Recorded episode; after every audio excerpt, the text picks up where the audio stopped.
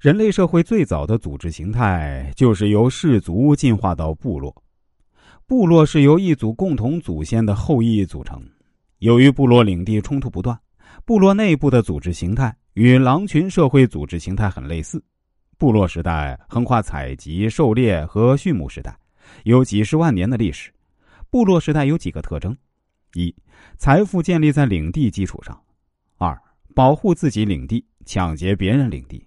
要增加财富，就得对外抢劫，战争是财富来源。第三，没什么个人主义，部落的生存就是最高准则。第四，部落内领袖是靠实力至上来选择，这种部落主义在今天就放大成了民族主义。人都在求财富、求名利，问题是财富如何而来，名利如何而来？如果财富就是土地，就意味着在财富在本质上与战争相关。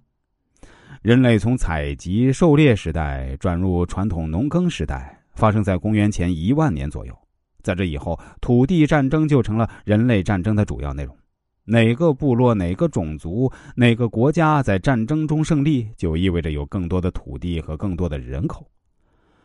商君书就是土地战争的综合组织学。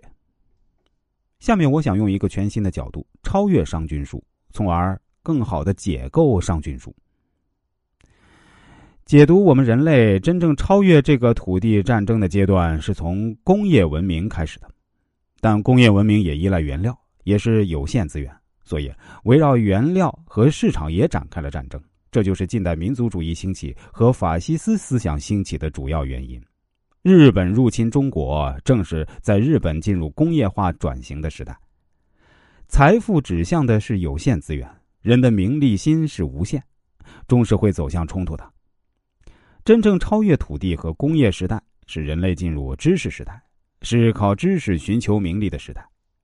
知识经济时代，知识经济靠的是人的知识发现和知识创造的能力，名利的基础转向了人力资本，个人主义、个人创新成了真正的发展基础。今天最强大的组织不再是集体抢劫的组织，而是激励个人创新的组织。最强大的国家是激励和保护个人自由创意的国家。未来是靠集体组织起来抢劫，还是靠个人科技创新来发展？进入这个新时代，我们才彻底发现商君书的邪恶。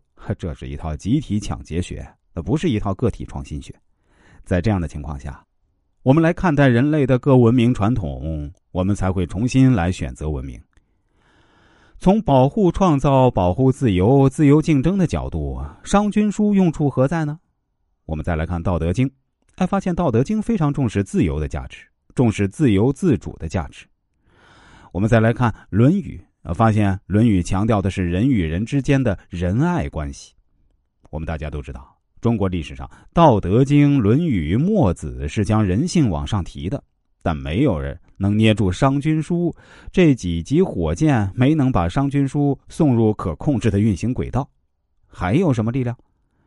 关于商君书的这一课呀。我们就讲到这里，最后再留下一个问题供各位思考：商鞅的三一制度，一赏、一行、一教，三统一，将民众一切生活统一在朝廷战略目标之下，对民众的经济生活和思想都按朝廷的需要进行严密的统筹控制。